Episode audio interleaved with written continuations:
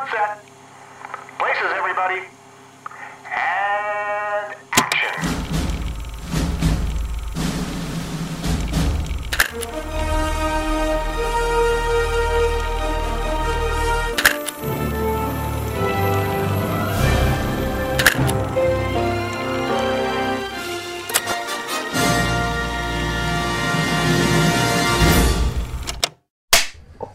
Open up.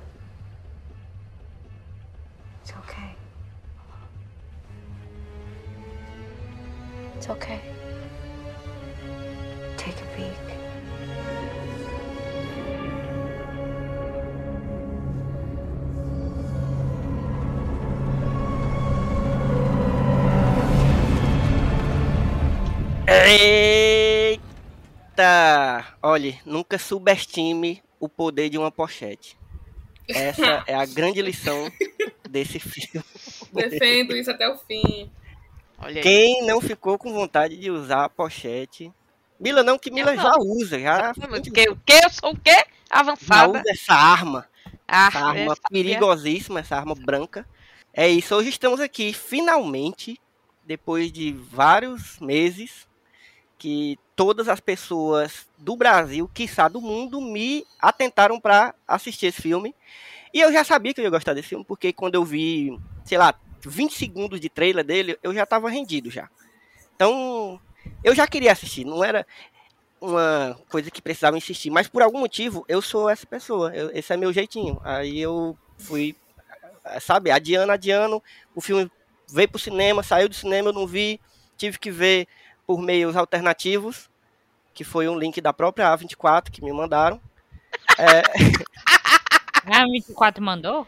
foi, elas, me mandaram foi, um a link gente porque tem tem essa Rapaz, importância aí. privilégios. Doideira. E aí eu pude ver, vi em casa, juntamente com um dos convidados aqui. E por falar em convidados, vamos apresentar quem é que tá aqui para falar dessa loucura maravilhosa. Estou aqui com Mila Fox. E aí, Milox? Eu mesmo. Sou eu. É isso, não vou falar mais nada. não tô muito bem, não. Hoje é sexta-feira, tá?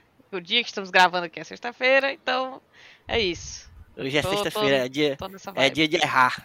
É, dia da maldade. Dia da maldade. Sexta-feira! Ah, sem dar já. Compreendi, compreendi. Aqui também, a um cômodo de distância de Milox, tô com Luiz e Alves. E aí, Luiz? Eu. E aí? Animação de eu- milhões. Não, é porque eu, eu mal dormi, mas eu, eu tô rindo porque eu, eu achei que realmente a gente tava não falando sério. Aí eu fiquei confusa. Quando tu começou o podcast, eu fiquei, hoje, onde é que eu tô? O que é que eu tô gravando? O que é que eu tô fazendo Em aqui? que multiverso eu estou? Essa foi uma gravação surpresa, né? É, Só pra, só pra deixar. Eu amo. São as melhores. E tô aqui também a um cômodo de distância de mim, nesse caso, com Soul High. E aí, Rai? Muitos multiversos. E aí, galera, eu também tô aqui esperando falando sério, porque Verdade, estreando nos estou estreando no Smook. Primeira vez aqui, tudo bom, galera? Prazer, é isso aí. Inclusive, Rai, o mais Prazer. novo colaborador do Só Mais Uma Coisa. Já tem dois textos lá, então já vai atrás, viu? Porque vim da família. foi, foi um acerto esse- essa contratação nova aí desse time. Só mais uma coisa. Digitando aqui, só mais uma coisa. Achando o texto. E eu, minha gente, sou o Elvio Franklin, sou o host aqui de vocês. Esse aqui é o Só Mais Um Plano Sequência, que é o podcast de conversa de cinema do site Só Mais Uma Coisa. E hoje iremos falar sobre esse filme. Eu queria pedir pra Luíse falar Oi? rapidamente o nome desse filme em português. Ah, aí tu me Não, lascou. Aí tu me lascou. Peraí, eu tenho que ir por partes. Rapidamente eu não consigo, não. Tudo em todo. Não, tem que ser rápido, tem que ser tudo em todo Não. lugar ao mesmo tempo. Eu só consigo rápido em inglês. Pois como é em inglês em rápido. Everything Everywhere All at Once. Que, que grunhido foi esse, Luiz? Não- exatamente. É fluente, Eu fluente amo. fala assim, desculpa. É a pessoa que é assim como o Sasha, né? Criada e educada em Hum. inglês. Mas é isso, gente. Estamos aqui para falar sobre esse filme maravilhoso. Eu já digo, eu já digo logo que é maravilhoso e é um filme que ninguém veio aqui para falar mal dele. Inclusive, não permitiria Proibido. tal, tal audácia nesse podcast. a paulada. Porque, caraca, bicho, é disparado um dos melhores filmes que eu vi esse ano. Sujeito a levar E- surra de dedos de salsicha. De mindinhos também, também. E mindinho. importante. Gente, que filme maravilhoso e que, e que bom a gente ver um filme sobre multiverso bom, né? Que, que gostoso, que... É, bicho. Gata, tava difícil. Porque assim, é, o multiverso não é uma coisa completamente nova na ficção, não é nada novo, inclusive é bem antigo a ideia de multiverso. Eu não sei exatamente, não sou nenhum Qual estudioso, foi o mas início? Eu já ia perguntar. Qual foi o início? Você que estuda. O início, então, eu não sei precisar, mas é fato que na ficção científica já, na literatura, já tem essa ideia, só que assim, o multi- eh, não existe regra para o multiverso, né? A gente Hum. tem várias possibilidades, é como viagem no tempo também, né? Você tem várias possibilidades e aí cada universo cria o seu as suas regras. E aí Vem da dentro filosofia física quântica? Filosofia Exatamente. Se a gente for pegar, na real, a ideia de multiverso, assim, bem sem, sem tanta precisão, assim, como a gente tem mais hoje na ficção científica, na, na ficção no geral, a gente pegar lá na filosofia grega, nas ideias lá do... do... Rai que tá estudando agora, que gosta muito de dos filósofos gregos, pode falar mais.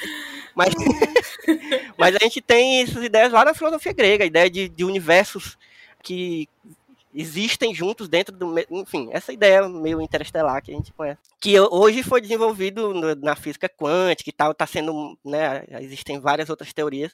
Enfim, são coisas que eu não entendo, mas que não é preciso entender. falar. Não é, não é preciso entender para gostar dessa ideia. Porque ficção científica é isso, é democrático. Todo mundo Não, eu acho pode- que ó, não precisa entender exatamente. apresentar de uma forma assim.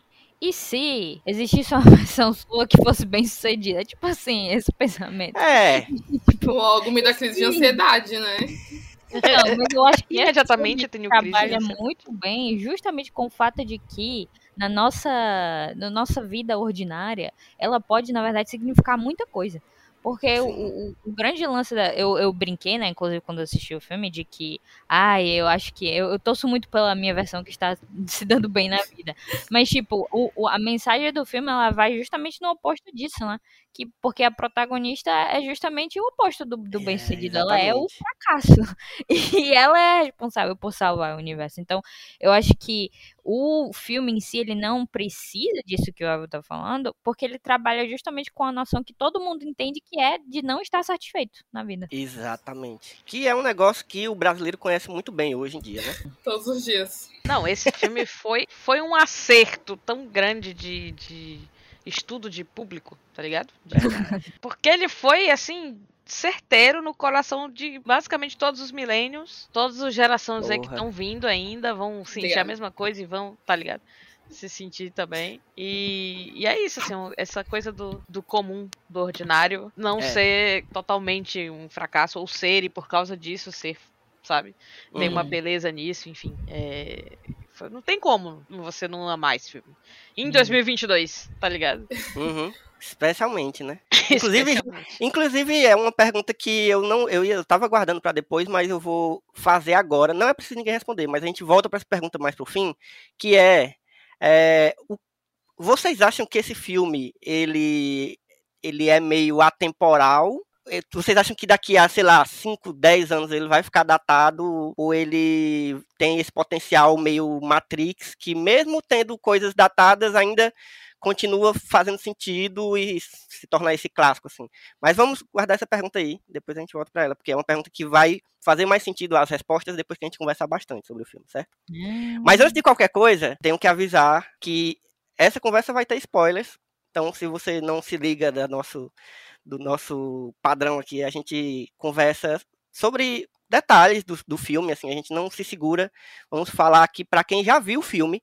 E esse filme, como eu, eu gosto sempre de avisar também, às vezes tem filme que não importa muito os spoilers. Esse filme eu acho que é interessante você ver antes de ouvir qualquer conversa mais aprofundada sobre ele. É, inclusive, se possível, se você não tiver visto ainda trailer nem nada, não veja não, vai lá ver, ver só apenas dá pausa aqui, vai ver o filme sem saber de nada, se possível porque ele é muito surpreendente. Assim, eu mesmo que vi trailer, né? Eu vi um trailer dele só é, e sabia algumas coisas sobre ele. Eu, eu ainda me surpreendi tanto tanto, tanto. Uhum. E mesmo depois de ter visto, é, depois de todo mundo, né?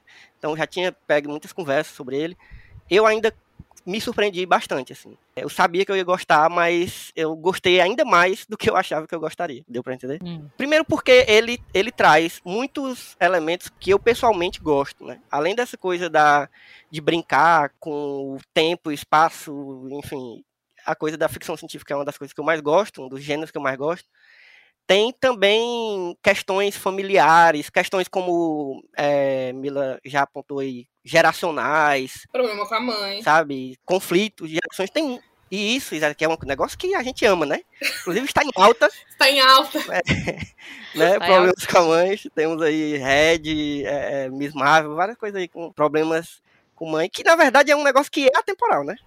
Problema com mãe é, é um negócio que tá na humanidade desde que o ser humano existe. Só que assim, a forma como o filme traz essa, essa, essas questões, esse debate, dentro dessa da ideia que é ao mesmo tempo não é inovadora, mas mesmo assim ainda é genial, é inacreditável, assim.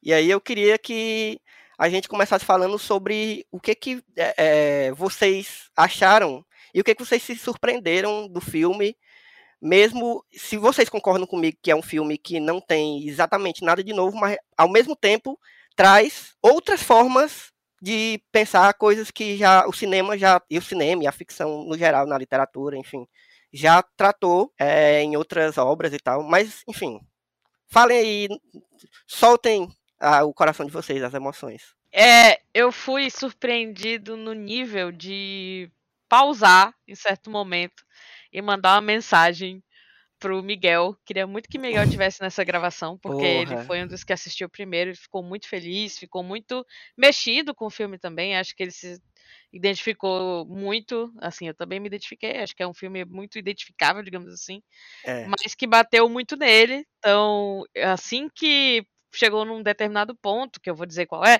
eu parei o filme e falei, caralho, Miguel, esse filme aqui é tu em forma de filme, tá ligado? Que foi no momento que eu mais me surpreendi, onde eles realmente fizeram a cena do, de ação com plug anal, que não tem como. É, Ai, bom demais. É realmente muito legalzão. É, essa Tipo assim. cena, eu fiquei o tempo todo gritando, não, não, não. Não, não, não, não. eu, eu pausei o filme e eu falei essas palavras exatamente. Eu falei. Esse filme é genial! Genial! O modo como eles conduzem essa cena. Depois que você entende a lógica, e isso, uma das coisas que eu mais gostei do filme foi essa, que eu acho que é o que responde a pergunta do Elvo. Que é como eles trazem uma questão que a gente conhece de um modo novo, né? Uhum. É, a gente, em 2022, já viu, no momento em que eu assisti esse filme, pelo menos, eu já tinha visto Doutor Estranho, tava começando a ver Miss Marvel, já tinha visto o Tic Teco, que a gente já falou que várias vezes que é um, um ótimo multiverso também. Loki, enfim, viagem no tempo, mas também mexe aí com algumas coisas. Essa coisa de abrir uma vertente é, paralela, né? Quando você tem uma decisão, alguma coisa assim. Essa parte, esse trecho, ele é batido na ficção de modo geral. Uhum. Ele é. Não é nem que ele é batido, mas ele é uma- um conceito conhecido pela gente, familiar. A gente consegue absorver ele muito mais rápido porque a gente já, a gente já viu isso em outros lugares. Mas ele traz, o filme traz isso de um jeito tão. Não é inovador a palavra, mas tipo assim. Leve, digamos assim, sabe? Uhum. Ele inventa tanto em cima disso que eu achei genial. Porque depois que você entende isso, que é tipo, qualquer coisa aleatória que eu fizer aqui agora vai me permitir acessar fulano, não sei o que, É que é eu, e, e isso tira totalmente muita, muito significado do que você tá vendo, Aham. entendeu? Ao invés de se tornar um filme que você fica só dizendo, nossa, muito bizarro, não tô entendendo nada, você fica, ah, beleza, entendi. Não, tô entendendo, vai, me leva. E aí essa cena cria outros níveis, tá entendendo? Essa cena específica do, do Plug Anal, que é uma cena de ação fantástica, inclusive Uhum. que conta uma história na sua coreografia, enfim. Eu acho real, genial. E o, o modo como eles fazem nesse nível, um filme com esse tom, uma cena como essa, sem deixar o filme, a coisa bagunçada, entendeu? Sem tornar o filme um, E sem ser galhofa. É incri- eu achei incrível. Como ele não é é isso que eu tô querendo dizer. Tipo assim, é isso que eu quero dizer. Olha o nível de cena, olha onde a gente chegou, olha onde essa história foi. Mas ao mesmo tempo, consegue ser equilibrado no, de, de não deixar de ser um filme muito interessante, muito incrível, que, que, que leva as suas regras, Uhum. entendeu? É, e, e o, e o tom e a mensagem sabe muito bem a mensagem que quer passar. É um filme que você se emociona, que você se diverte, que você fala, não acredito que eles estão fazendo isso, e ele consegue se manter. É, é isso que eu acho incrível nele, assim. Cara, tem um guaxinim de pelúcia, Não, sabe? mas o Hakakone é, é impossível. Pessoas com um dedo de, de, de salsicha, né? E. Cara, é absurdo. plug anal e faz total. E eu, e eu tô dizendo assim, é o melhor filme que eu vi esse ano. Tá entendendo? É, é muito Uhum. incrível. Sabe?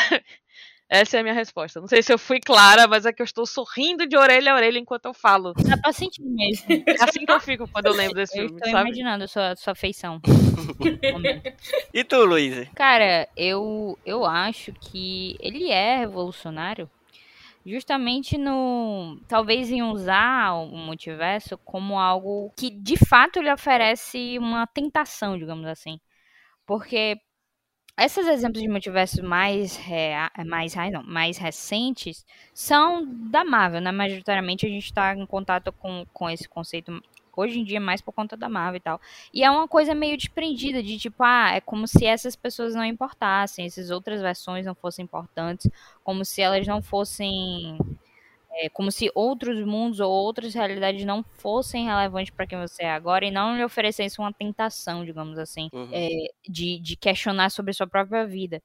E, e aqui eu acho que ele é revolucionário ao falar que a, a versão da protagonista é a pior versão dela e que existem várias outras versões que são todas melhores que elas, todas elas, todas as outras versões dela, acha uma forma de fazer dar certo, entendeu? E é Uhum. ela ter acesso a isso e ver o que ela poderia ser e ainda assim escolher estar onde ela está, que é toda a mensagem do fim, né?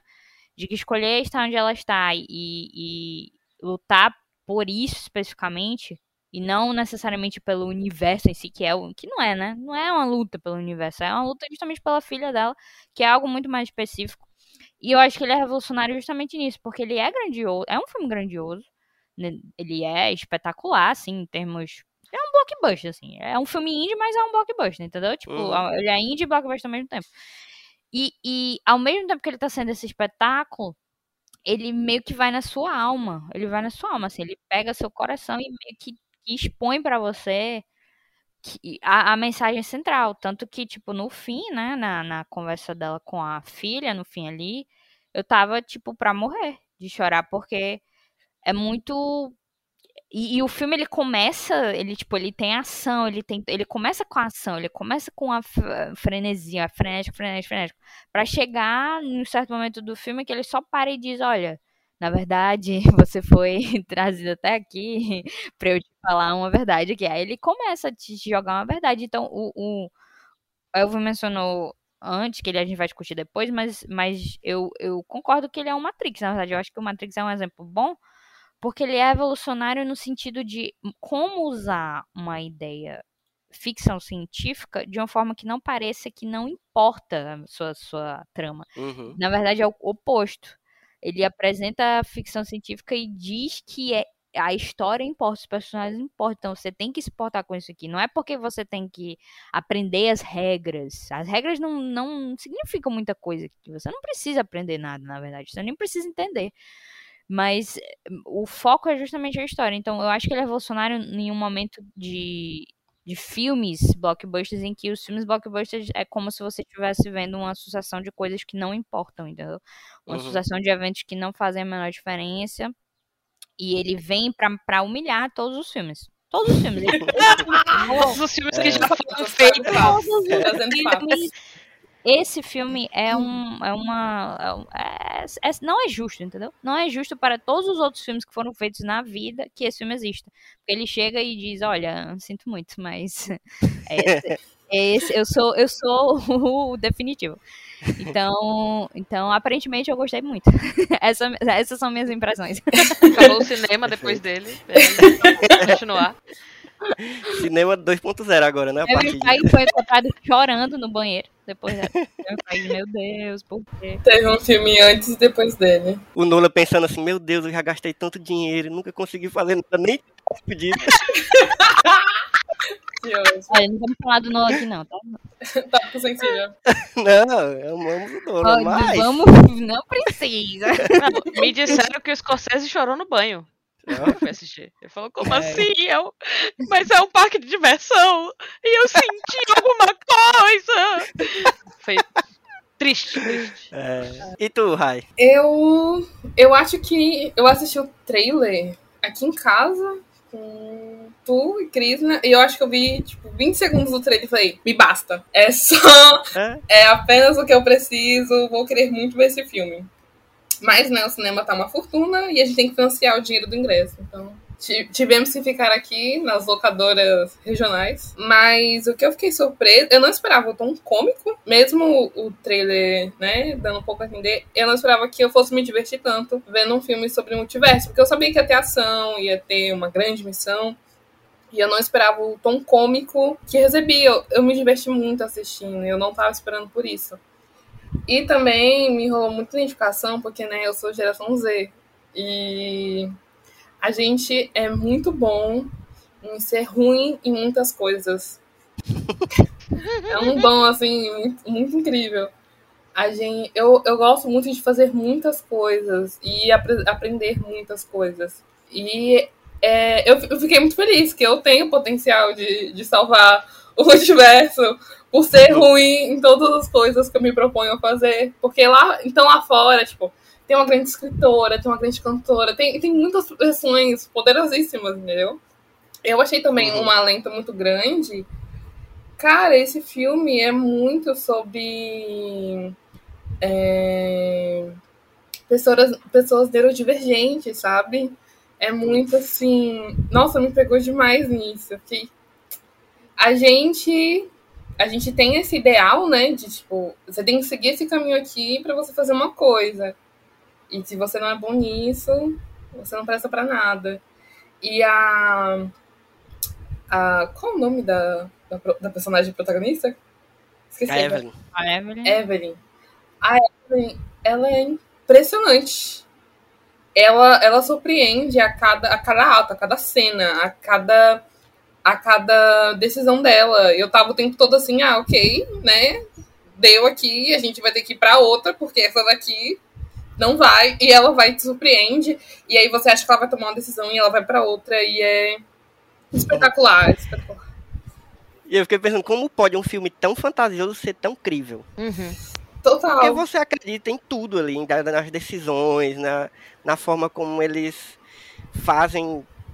Tu- Cada personagem faz cada coisa. Eu, eu acredito em tudo, assim. Eu falei, meu Deus, eu, eu, eu- em nenhum momento eu saí do filme e pensei, ah, é só um filme. Ao mesmo tempo que, que você fica, caralho, que filme. Ao mesmo tempo que ele consegue ser totalmente extrapolado Aham. e íntimo ao mesmo tempo. É, é incrível. Tipo assim, é, é isso que eu acho incrível nele, tá ligado? Ele, ele realmente consegue ser tudo ao mesmo tempo, o tempo todo. Eu- também acho que ficou muito bom. A gente, eu, consigo, eu consegui comprar muito rápido a ideia, não apenas pelo grande elenco maravilhoso, perfeito. Em todos os multiversos esse elenco é perfeito. Mas também porque, é, como vocês falaram, ele é muito simples. São, eles pegaram inúmeros elementos simples e misturaram porque não era a ideia, não era um dark da vida. Tipo, gente, eu vou transformar isso aqui muito complicado, porque vocês não vão entender, vocês vão ter que assistir um, um vídeo no YouTube e 65 segredos que você não percebeu nesse filme. Sim, obrigado. Não, não tinha isso. Dark. Eu gosto de Dark, viu? Meu Deus, nem me lembrei. Logo tem um crise de ansiedade. Eu ainda defendo esse filme, essa série. Mas é, era pra ser um roteiro muito claro. Quando você termina o filme, você enxerga toda a história de maneira muito clara. Nada fica confuso. E não é como se ele sentasse contigo e te explicasse a ponta a ponta. É, é muito. A única coisa que você entende de primeira é faça coisas aleatórias que vai dar certo. E aí, quando o negocinho fica verde, você aperta e vai. E isso funciona. E isso deu certo. E a gente compra muito porque são inúmeros elementos simples, inúmeras é, identificações. Você, você, vamos supor, a gente nós somos inúmeras personalidades dentro de nós mesmos. Uhum. E a gente identifica isso dentro do, do personagem. A Evelyn, ela precisa saber cantar para segurar o ar, né? Para ter um controle da respiração durante uma cena em que ela precisa aprender a respiração. E, e ela, claro, né? É fantasioso ao extremo. Mas a gente é várias personalidades em vários momentos. E foi muito bem lidado, muito bem tratado, assim. Por isso fica muito muito fácil você comprar o filme. E é foda, né, quando ela vai lá no, na, na Caulá da Receita, né, que é a maravilhosa Jamie Lee Curtis, que tá incrível nesse filme, tá incrível. E, e ela, ela fala, né, ela vê lá nos, nos, nos papéis, na, na, nas notas, o que ela tava, a, a Evelyn, tava, tipo, registrando lá que ela era várias coisas, né, ela era professora, era cantora, não sei o quê, aí tem um karaokê, sabe? E, caraca, eu me identifiquei muito com é, essa personagem. Eu me identifiquei muito com os dois, na verdade, em vários aspectos. Com a Evelyn e com o Eamon também, que é inacreditável, é meu personagem preferido. Não tem como você não se apaixonar por esse personagem. Mas, enfim, eu, eu me identifiquei muito porque. Gente, essa é a hora de sentar, nós quatro aqui, nos darmos a, as mãos e, e começar esse grupo de apoio a pessoas que nunca terminam as coisas e sempre tem ideias maravilhosas que não serão feitas jamais. E, caraca, é muito isso. Eu, cara, esse filme veio assim no, na minha alma e Sim. colocou minha alma assim na minha frente pra, pra me encarar, entendeu?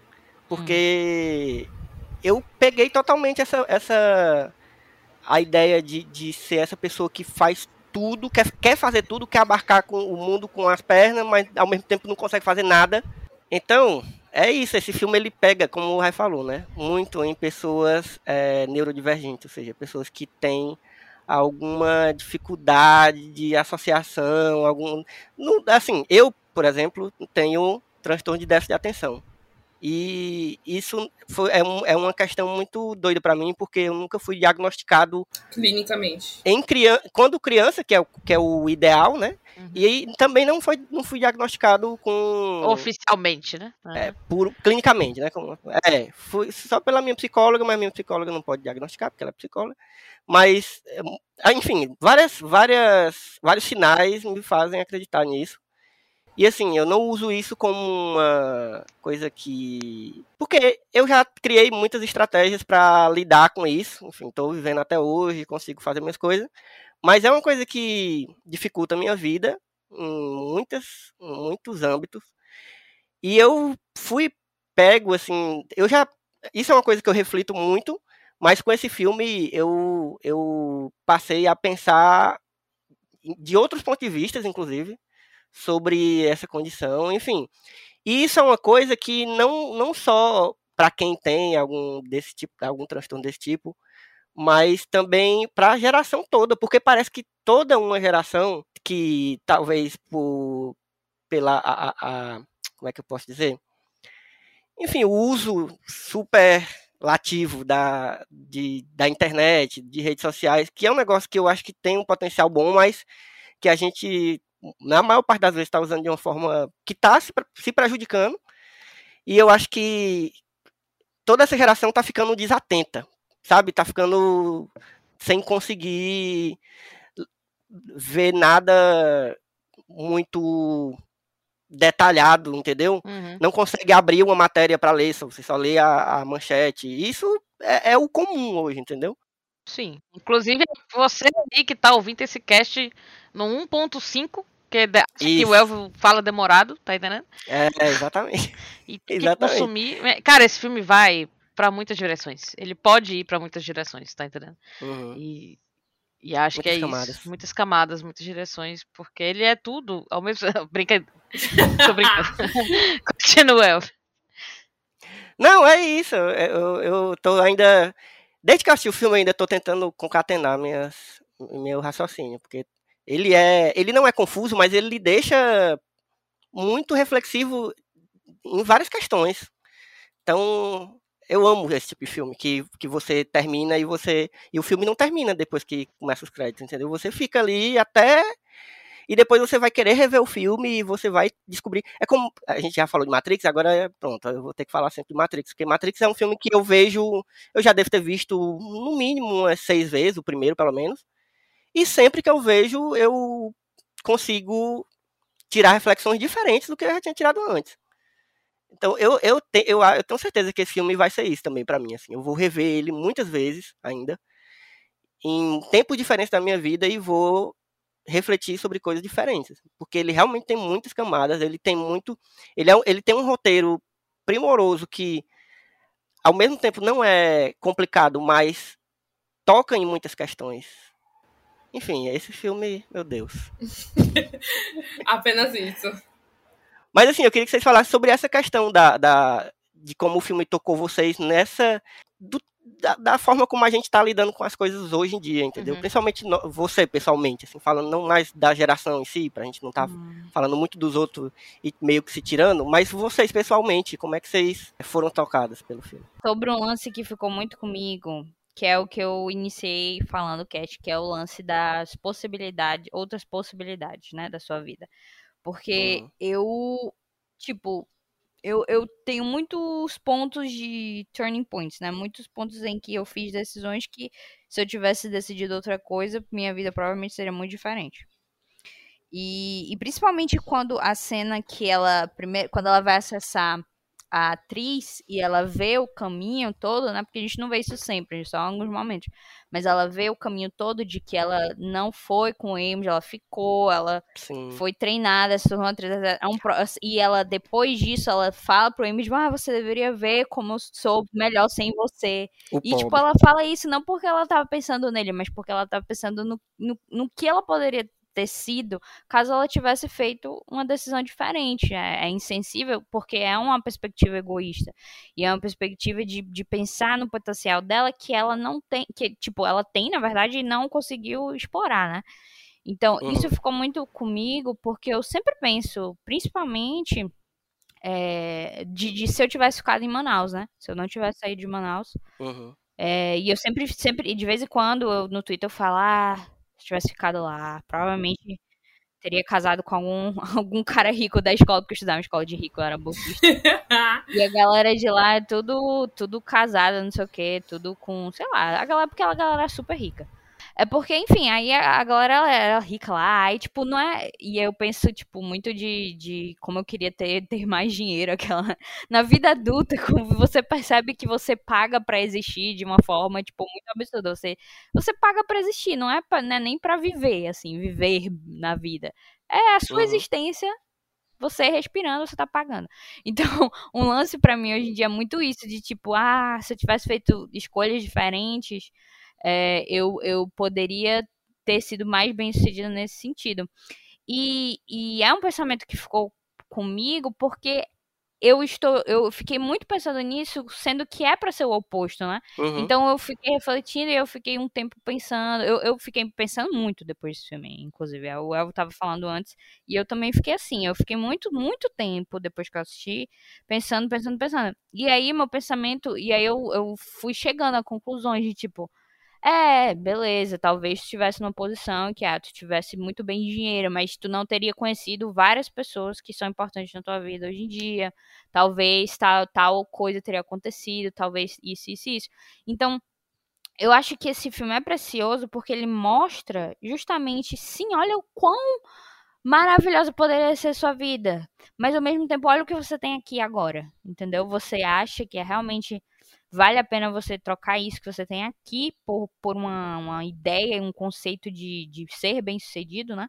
Para ela é o Eamon ali, a filha dela, aquela situação. Uhum. E tanto que, o, que, que mesmo na, na, no universo em que ambos são bem sucedidos quando eles não estão juntos, porque o universo da atriz é isso, né?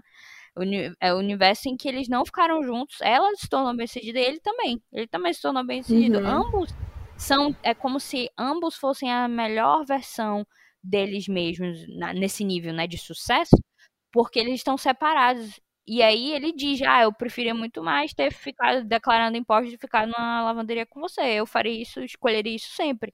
Então, tipo, é muito pesado chorar, isso, porque... é, não, esse, esse, essa cena é muito pesada, porque você fica, tipo, caramba, velho, eles estão na merda naquele universo, mas eles têm um ao outro, entendeu? Uhum. Então, isso me pegou muito. Foi o que me pegou mais, porque é, é justamente a, a reconhecer a, o que, que é precioso na sua vida. Pra mim, são as pequenas é coisas, foda. sabe?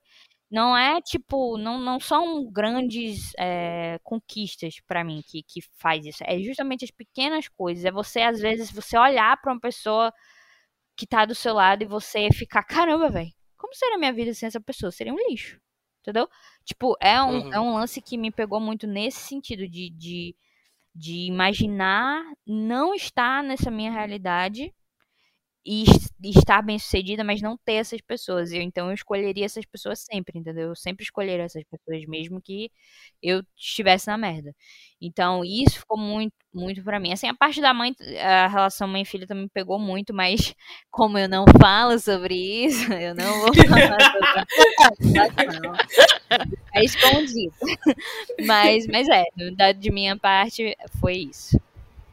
Mas eu super concordo, vou complementar, aproveitando que Luiz terminou, e falar do meu lado logo, pra ver se eu falo antes de chorar.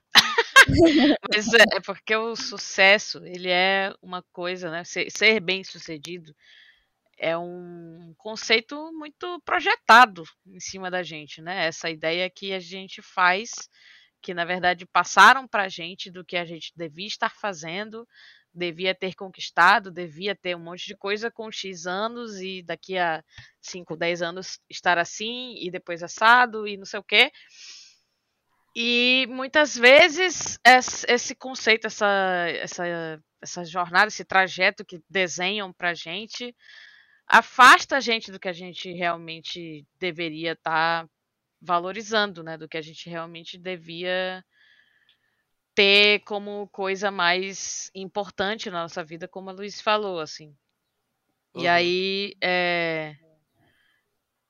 é, esse filme, como eu disse antes, pra mim tem pode ir pra muitos lados, assim, de verdade. Eu pensei em questões de, de carreira, obviamente, né? Porque o filme também toca sobre isso, mas o modo como o mercado de trabalho, de, certa, eh, de certo modo, valoriza especialistas é, Uhum. de modo geral, né? Mas algumas carreiras mais do que outras, enquanto que existe esse movimento, principalmente agora, é, de perfil generalista sendo valorizado no mercado de trabalho, que é um perfil que valoriza o seu a sua bagagem de vida, basicamente, assim, não é exatamente ah, fulano tem experiência nisso aqui que tem a ver com o trabalho, então talvez ele seja bom nesse trabalho. Não, eu- o fulano tem experiência em mil outras coisas e tudo isso vai servir de alguma coisa nesse trabalho que ele está fazendo agora, sabe? E não só Uhum. para trabalho, mas de, de modo geral é um sei lá, uma- um conceito, uma filosofia, não sei, que valoriza todos os seus caminhos até aqui, mesmo os que tenham sido apenas side quest, tá ligado? Porque Uhum. de algum modo você upou seu personagem ali, você sabe alguma coisa que outra pessoa talvez não saiba, outra pessoa que só estudou X a vida inteira, tá entendendo? Sim. Então, pensei muito nisso, pensei muito na questão da, da filha, né? Que a gente acabou não tocando no assunto ainda. Mas é, se eu estava me identificando com os personagens durante o filme, no começo do filme, quando a, a filha, que também é antagonista, né? Faz o seu discurso, eu me identifiquei ainda mais com o modo como ela enxerga as coisas, né? A, eu vou esquecer o nome da, da- Faz algum tempo já que eu assisti o filme, então. Eu lembro o me nome da exatamente. mas eu não lembro o nome da vilã. É, a vilã É tem Joia. um É nome mais. Ah, o nome. É, a esquisito. Joy eu me lembro, o outro nome é que eu não me lembro. Mas enfim. A antagonista, Nem a própria Evelyn lembra, ela fica errando o nome de Chewbacca. Chewbacca. Chewbacca, pois é. É, quando ela fala do, do nada importa e tal, então tudo isso mexe muito comigo. Quem, sei lá, já sentou num bar comigo, já me ouviu falar sobre essas coisas. Quem já viu Meila incorporar, criar bigode e incorporar o Nietzsche no bar. Mas assim, tem que me conhecer muito pra saber que no fundo eu sou muito é, niilista, assim, apesar de estar o tempo todo rindo e fazendo piada e tal, não sei o quê. Nesse filme eu me encontrei ainda mais porque vendo vídeos a respeito, descobri que existe um nome pra isso, que é o niilismo otimista. Falei sobre isso, inclusive, nos meus stories há algum tempo atrás, e todo mundo veio falar no, no, na- no, no inbox, né? Ai, assiste tudo, não sei o que, ao mesmo tempo, não sei o que. Assiste esse filme, esse filme, não sei o que. Me lembrou esse filme. Eu falei, gente, eu falei sobre isso porque vi o filme. E aí fui ver um vídeo, o vídeo falou sobre isso e eu falei, caralho, pode crer. Tá ligado? Enfim. É, que é, é, enfim, esse conceito onde você percebe, você começa a entender que a sua vida não é tão importante quanto você achava, no sentido de que em algum momento nós vamos ser apenas poeira, de modo geral, nada, nada, absolutamente nada, nem o que você valoriza, nem o que nada, nada disso vai ser para sempre. Então, nada é mais importante do que o agora. Do que entender quem tá ali do seu lado, estar realmente presente com as pessoas que estão ali do seu lado, tentar se divertir de verdade, não se preocupar demais com o futuro, não se preocupar demais com o passado também. Então, assim, o presente é, é só o que a gente tem, né? É, E aí eu lembro muito também do Gandalf, que é uma das melhores frases, né? Aquelas frases que eu levo, que a gente leva pra vida, que é tudo que a gente tem é o tempo que a gente recebe e o que a gente decide fazer com ele. E é isso, sabe? E, e, e para mim é muito isso, assim, às vezes eu, eu, eu sou uma pessoa ansiosa, né? Como 90% do, do país. Por isso eu acho que esse filme fez tanto sucesso aqui no Brasil.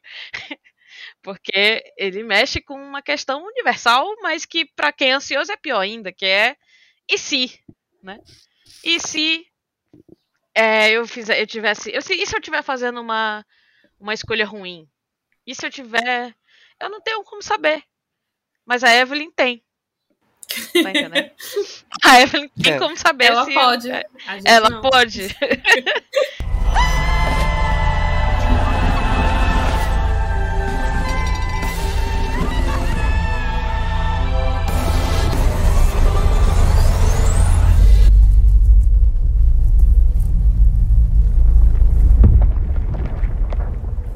Mas se, se a gente vivesse assim, a gente nunca faria nenhuma decisão. Isso que é o foda. É tipo assim, saber É, o que, o que, o que acontecer É, impediria a gente terrível. de fazer as decisões. Seria muito pior. exatamente. Porque não é só o Eu tenho- fazer, né? O não fazer também. Também é uma Sim. escolha, exatamente. Eu tenho, eu tenho pra, pra, pra complementando, pegando o gancho que Mila deixou aí, eu tenho uma, uma filosofia que eu levo muito pra minha vida, que quem me conhece de perto já deve ter me ouvido falar, que eu tirei de um livro, que uma série de livros, na verdade, que eu gosto muito, que é As Crônicas Saxônicas, mas que a forma como eu interpreto é diferente da que está no livro. Eu, eu transformei, subverti o negócio. Que é uma frase que é o destino é inexorável. E a forma como eu interpreto essa frase é um, um- eu, eu considero uma das principais estratégias que eu, como uma pessoa que cresceu com TDAH, sem saber que tinha TDAH, é, usa para lidar com essa ansiedade que, que a gente tem do se, que Mila estava falando aí Uhum. que eu, eu aprendi a não me estressar, não me não ficar ansioso com as possibilidades passadas do que poderia ter sido, porque é, e aí é onde vem, o destino é inexorável no sentido de o que aconteceu, aconteceu, meu amigo. O, o, a decisão que você fez, que você tomou no passado, é, é, ela já foi feita, entendeu? Você tem que lidar com ela e tem que lidar com o que seja certo ou errada, seja o que você é, é, teve de consequências dela, você vai ter que lidar com isso e o, e, e- e o se vai ficar para o seu eu do outro universo, entendeu? Você está nesse universo aqui que você fez essa escolha, então você vai ter Sim. que lidar com isso. Não adianta você se angustiar com a decisão que você fez no passado, porque ela já passou, entendeu? Que inclusive é uma lição também muito importante do maravilhoso filme Kung Fu Panda, Ah, eu achei que tu ia falar de Rei Leão, pô. Caraca. Eu vou chegar lá. Do, do Kung Fu Panda, a ideia. exato, eu vou Panda é chegar lá. tá, Tá bom.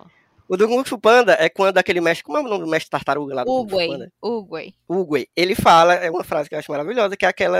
é, o passado já passou e o futuro, ninguém. É um negócio assim, o futuro ninguém sabe, e o presente é o que nós temos para aproveitar. Por isso que se Uhum. chama presente. Hum. Eu acho maravilhoso. É E aí é onde a gente chega na, numa das melhores cenas da história do cinema, pra mim, que é. Eu ainda vou tatuar isso de alguma forma em Sim. mim, porque significa muito pra mim, que é uma cena do Rei Leão, quando o Rafiki Filha da puta, encontra... pra mim também. Se for fazer, vai ter que fazer comigo, foda-se. Pois vamos, porque não tem como, essa, essa cena pra mim, ela é... Eu volto pra ela de vez em quando, assim, Sim. na minha vida, pra poder voltar e pensar sobre essa questão do, do, do, do passado, do que foi feito e das suas decisões e do que você precisa fazer ainda no futuro, que é quando o Rafiki encontra... Eu vou deixar essa, um link pra essa, pra, pra essa cena, do, tem no YouTube, aqui no, na descrição do, do- desse episódio. Mas é quando o Rafiki encontra o, o Simba, depois que ele, o Simba já tá grande, ele, o Simba tá se negando a voltar, né, pra tomar essa, essa missão que ele tem de ser o rei e tal.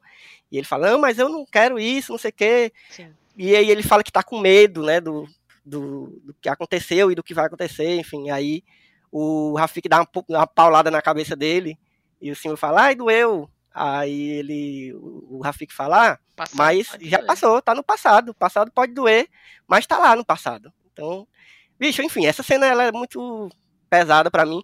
E eu lembrei, inclusive, dessa cena no, no- quando eu assisti o filme, porque ele trouxe essa questão do, das possibilidades que a gente tá falando aqui. Do que, o que eu teria sido se, sei lá, eu não tivesse feito isso. Eu penso tanto nisso, mas ao mesmo tempo eu, eu não me angustio com isso, exatamente porque eu tenho essa filosofia. Bicho, eu tenho que lidar com o que eu tô sendo agora. Eu tenho que me preocupar com o que tá pra frente. Então, é, Não vale Não- remoer, né? Nesse sentido. vale. É, exatamente. Ao mesmo tempo que você tem que aprender a perdoar o seu eu do passado que fez aquela escolha. Isso é uma coisa que eu já levei pra minha terapia também. Então, realmente é um grupo aqui de terapia, foda-se. É, onde ela me disse um negócio que eu não vou esquecer nunca mais, que é o seguinte: você faz a melhor escolha que parecia certa pra você naquele momento. Uhum. Então, se aqui, se aqui agora você tem outras respostas e percebe que lá atrás não era melhor melhor caminho, não tem o que fazer. Você não sabia. Então, é literalmente inútil você se culpar por uma coisa que você não sabia.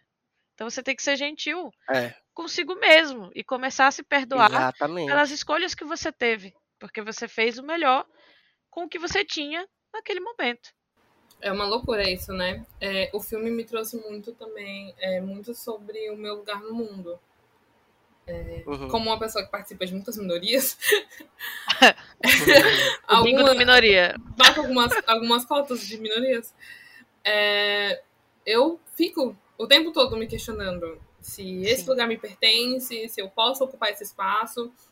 E assim, é, eu acabo, assim como a Luísa falou, eu fico o tempo todo me questionando, porque né, eu sou uma pessoa que saiu de São Paulo, que é o grande eixo, né? De todas as oportunidades para ir para uma para um estado do Nordeste. Eu fui totalmente sentido contrário de todas as pessoas que eu conheço da minha geração. Todas as pessoas desde, sei lá, dos anos 70 estão, não, vamos para São Paulo. São Paulo é o lugar. Uhum. E- vamos lá, gente. E, e eu segui o caminho muito contrário. E toda vez que eu converso com alguém de São Paulo, que a pessoa acabou de descobrir que eu estou aqui, será? A pessoa fica muito assim. Mas por quê? Por que você tomou O choque, né? choque? Como assim? Mas. E a seca? Sulistas fal- malditos. Ai, mas é é brincadeira essa parte. As pessoas têm um pouco mais de noção. Algumas, não são todas. Não vou defender su- Os ouvintes têm que saber que tem a nossa cota sudestina também. Só a portanto. cota, Mais né? uma minoria. Mas eu, eu, me, eu me pergunto muito, porque, é, né, querendo ou não, é, e eu, é uma coisa que eu falo o dia inteiro com o Elvio, os ouvidos deles estão cansados de ouvir. Eu sou a única pessoa sudestina da minha turma. Uma turma de 50 alunos, eu sou a única pessoa que tá à porta. Então, assim, é, é muito me questionar qual é o meu lugar no mundo em inúmeros aspectos. E eu acho que a Evelyn ela faz isso muito. Todos eles, né? A Joy, né? A Chupaca, Joy, faz isso também. Se questionar muito, assim. E eu sou. um- Eu não, não tenho ainda uma, uma grande filosofia de vida. Então eu tô sempre não perdoando o meu do passado. De, tipo, será que eu fiz uma boa decisão de estar aqui? É, será que se eu tivesse ficado em São Paulo, eu, tava, eu tinha uma vida feita em São Paulo, mesmo eu sendo muito jovem, eu já tava com um caminho mais ou menos trilhado, assim. E aqui já, já, tipo, em tese, né, eu dei passos para trás. Mas em outros aspectos, eu avancei demais. Eu, eu avanço em muitos aspectos todos os dias. E ele e é uma coisa que eu martelava demais nos últimos dias. E o filme, ele, ele né, explodiu, assim, nesse aspecto de qual é o meu lugar como Jobuto Pak. Quase certeza. é, é você se questionar o tempo todo, é, assim, tá, eu vou fazer isso, mas se eu fizer isso, vai ter isso, isso e isso como consequência. E ele fala no filme, o, o esposo, o Saul Waymond. Ele fala no filme, é, né, na primeira vez, de tipo, você quer ficar e encarar as consequências, ou você quer descobrir sobre o multiverso, né, sobre outras versões suas. Ela tem, a gata tem a possibilidade de descobrir sobre as outras versões, mas a gente tem que sempre enfrentar as consequências das nossas decisões. Isso seja, sei lá, é, assoprar o nariz de alguém e fazer um barulho, isso vai gerar uma consequência até grandes decisões, como sair do seu estado, mudar o curso da faculdade, mudar a trajetória de trabalho, Mudar de carreira. mudar de carreira. Tudo, tudo é. Toda pequena decisão me deu um pouco de ansiedade, imaginar que toda minha pequena decisão, tipo, hum, vou agora levantar um, beber um copo de água, isso vai mudar tudo, me deu um pouco de ansiedade. Mas o questionamento de esse é o meu lugar, eu faço esse lugar se tornar meu no mundo, é, já, já me clareou muita coisa assim no filme. E, e tem um, um fato que eu acho interessantíssimo sobre a Evelyn, que, que na verdade está dentro do que vocês já falaram também, a gente já falou, que é sobre o fato de ela ser a, a Evelyn principal, né? Uhum. Ela ser uma pessoa muito comum, assim, uma pessoa mediana, uma pessoa sem muitas, né? Uma pessoa comum, sem nada de muito interessante sobre ela, entendeu? E eu acho que muitos de nós nos sentimos assim em muitos momentos. Tipo, quem sou eu, assim? Que- o que que eu, o que que eu tenho de importante? O que que quando as pessoas me veem, né? Tem isso também, de, de a gente ficar pensando como as pessoas veem a gente, né? Sim. Como as pessoas me veem? O que que as pessoas acham que de destaque assim em mim, no que eu faço, em quem eu sou? Sim. E, e aí é isso que é inacreditável assim do filme, que ela que ela vai percebendo a importância que ela tem não só para história, ela praticamente vira a heroína, né? Ela salva os os universos, não só um universo, mas ela como como ela, qual a importância dela para as pessoas ao redor dela, entendeu? Uhum. Para a filha, para o marido, para ela mesma também, entendeu? Ela do jeito que ela é, daquele jeitinho, ela tem uma importância que não precisa ser nada glorioso, entendeu? Nada extremamente chamativo, mas que nesses detalhes que o Luiz também falou, né? Essa, essa beleza dos detalhes de, de cada pessoa e de cada personalidade, isso é importante para as pessoas ao, ao- seu redor e para você mesmo também, né? De como vocês percebem. E o com o Waymond, isso é, é bem, bem forte com o Waymond, eu acho, porque ela tem a percepção do valor dele também, né? Isso me Sim. pegou Isso. bastante no filme, porque é um lance daquilo de que a gente, às vezes, isso acontece com a Evelyn, acho que a gente pode, às vezes, até pensar sobre a nossa própria vida, a gente tá tão centrado na nossa, no nosso caminho, na nossa vida, nas nossas decisões, e a gente acaba, às vezes, ignorando a importância dos outros ao redor, porque por Pô, exemplo, é- a- essa noção de que ela tem, de que, ah, eu faço, só eu consigo, só eu resolvo, é algo que eu entendo bastante. Eu, eu, eu- minha mãe é muito assim, e eu acabei trazendo isso bastante pra mim também. De que, que, ah, só eu consigo. Então, tipo, você acaba, ela, no caso, a Evelyn, ela acaba não vendo a forma, a forma que ele resolve as coisas. Porque ela é agressiva, ela quer fazer a coisa na força, etc. E ele é gentil, ele consegue resolver Uhum. as coisas na gentileza. E quando a- na, na montagem, né, final, que ela vê isso, que ela, que ela finalmente abre os olhos pra entender que ele tá resolvendo as coisas de forma gentil, que ele tá lá fazendo as coisinhas do jeitinho dele, é, é muito forte, porque você é, abre meio a- essa, essa percepção de que, caramba. não, E entra também naquela coisa de que a nossa vida não importa, mas é tipo, no sentido de que, cara, eu sou muito autofocada, eu sou muito preocupada comigo mesmo. Por que, que eu tô tão assim? A gente não vive em sociedade, né? A gente não tem Uhum. essas outras pessoas ao nosso redor. Não existe só um jeito, só um jeito certo de viver. Não existe. Existem vários jeitos, ex- existem várias pessoas, várias personalidades. E eu gostei muito que, que o Eamon ele serviu como esse oposto. E que, né, a gente conhece o, Eamon alfa ali, né? E, e ela fica tipo, ai, você é um Eamon diferenciado. Mas, É. E meio que colocando ele como se ele fosse superior, né? Porque ele luta e porque ele é assim mais pra frente, etc. E o, e o dela seria tipo uma versão lesada, né? E aí depois Uhum. a gente vê que, cara, não, cara, ele é, é só o jeito dele, é o jeito que ele faz isso. E, e o motivo pelo qual ele tava, né, ele ia pedir divórcio e tal, é porque ele, tipo, ele simplesmente não achava um espaço na vida dela, mas é como se não tivesse espaço pra ele lá na vida dela. Da mesma forma, a filha dela, que, tipo, não se via perto dela mais porque é como se não importasse. Ela não deixava, né? É, Ela não, ela não, não tinha espaço pra ela. É. Pois ela é. não. Ela tava tanto. Ela tava tão obcecada em pensar como a, a vida dela poderia ter sido que ela não se dava a oportunidade de valorizar o que ela tinha. Exato. Uhum. E aí exato. acho que o, meio que o filme vai fazendo isso por ela, né? Assim, ela vai percebendo a beleza do, do- da vida dela, da vida que ela tem agora, do Eamon que ela tem, do- da filha que ela tem, né? Da família, enfim. Uhum. Vou chorar, galera. A cena, a cena inicial do filme, que é eles no espelho cantando karaokê, né? Meio Sim. que remete a isso, tipo, a simplicidade, a felicidade simples. Sim.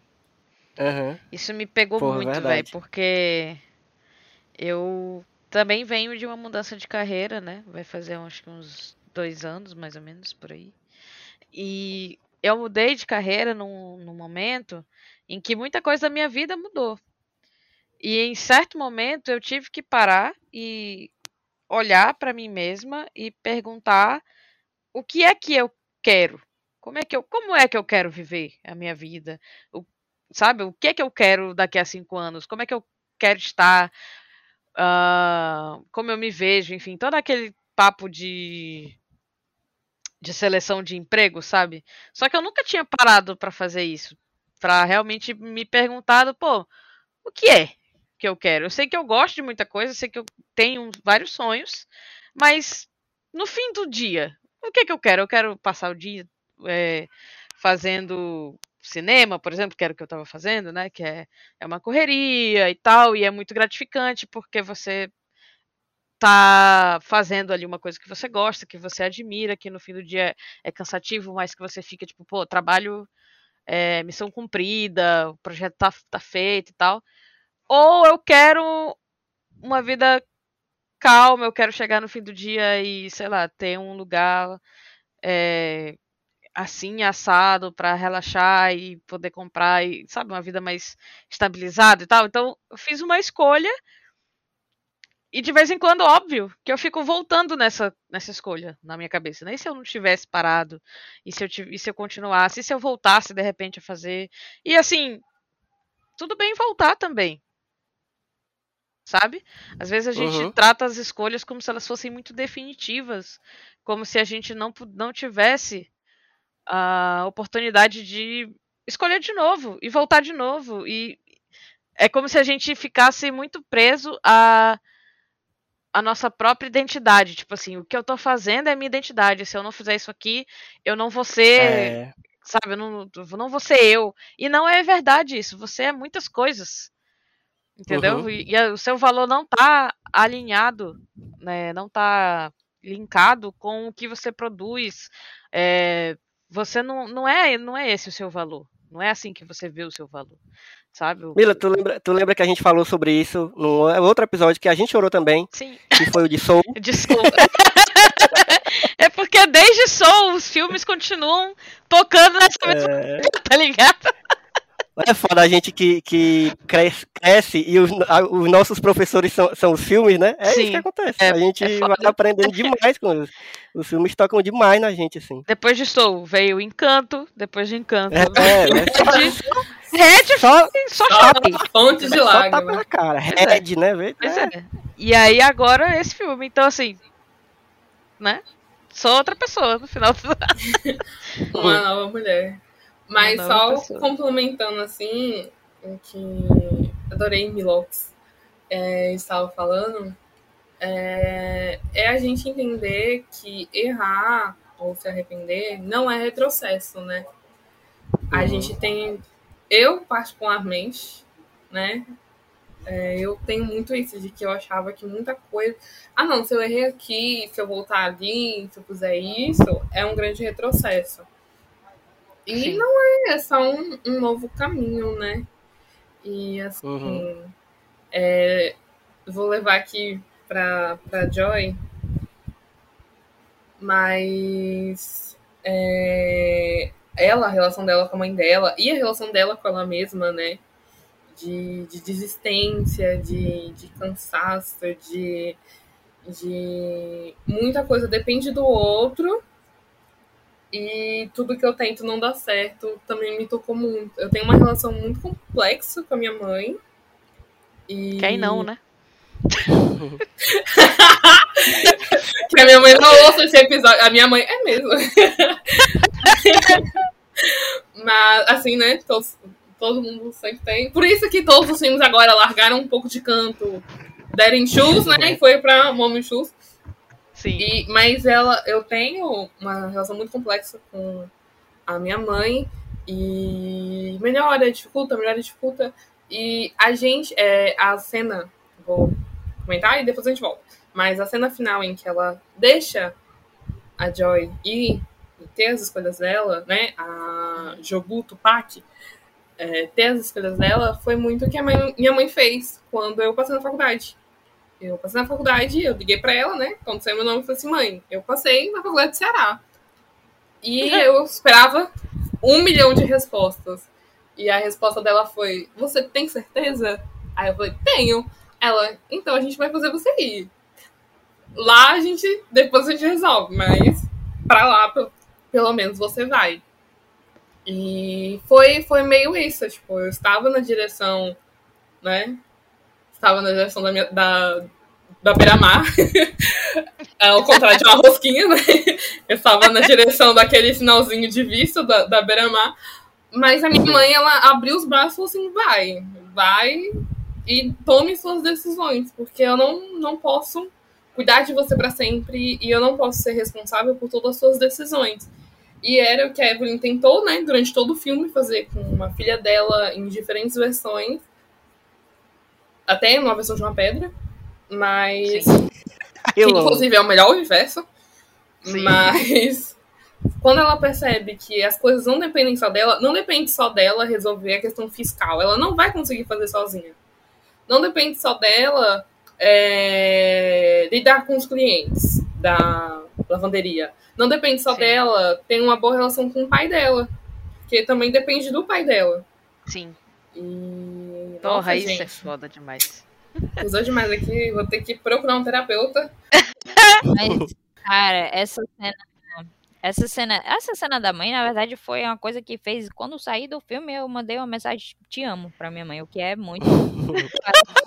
Forte. Mas, mas é porque meio que foi uma cena que, que me permitiu ter a visão de ambas as perspectivas, tipo, não só da mãe, não só da filha, mas como também da mãe, de meio que entender, porque eu acho que a gente, quando a gente, pelo menos quando a gente é mais novo, né?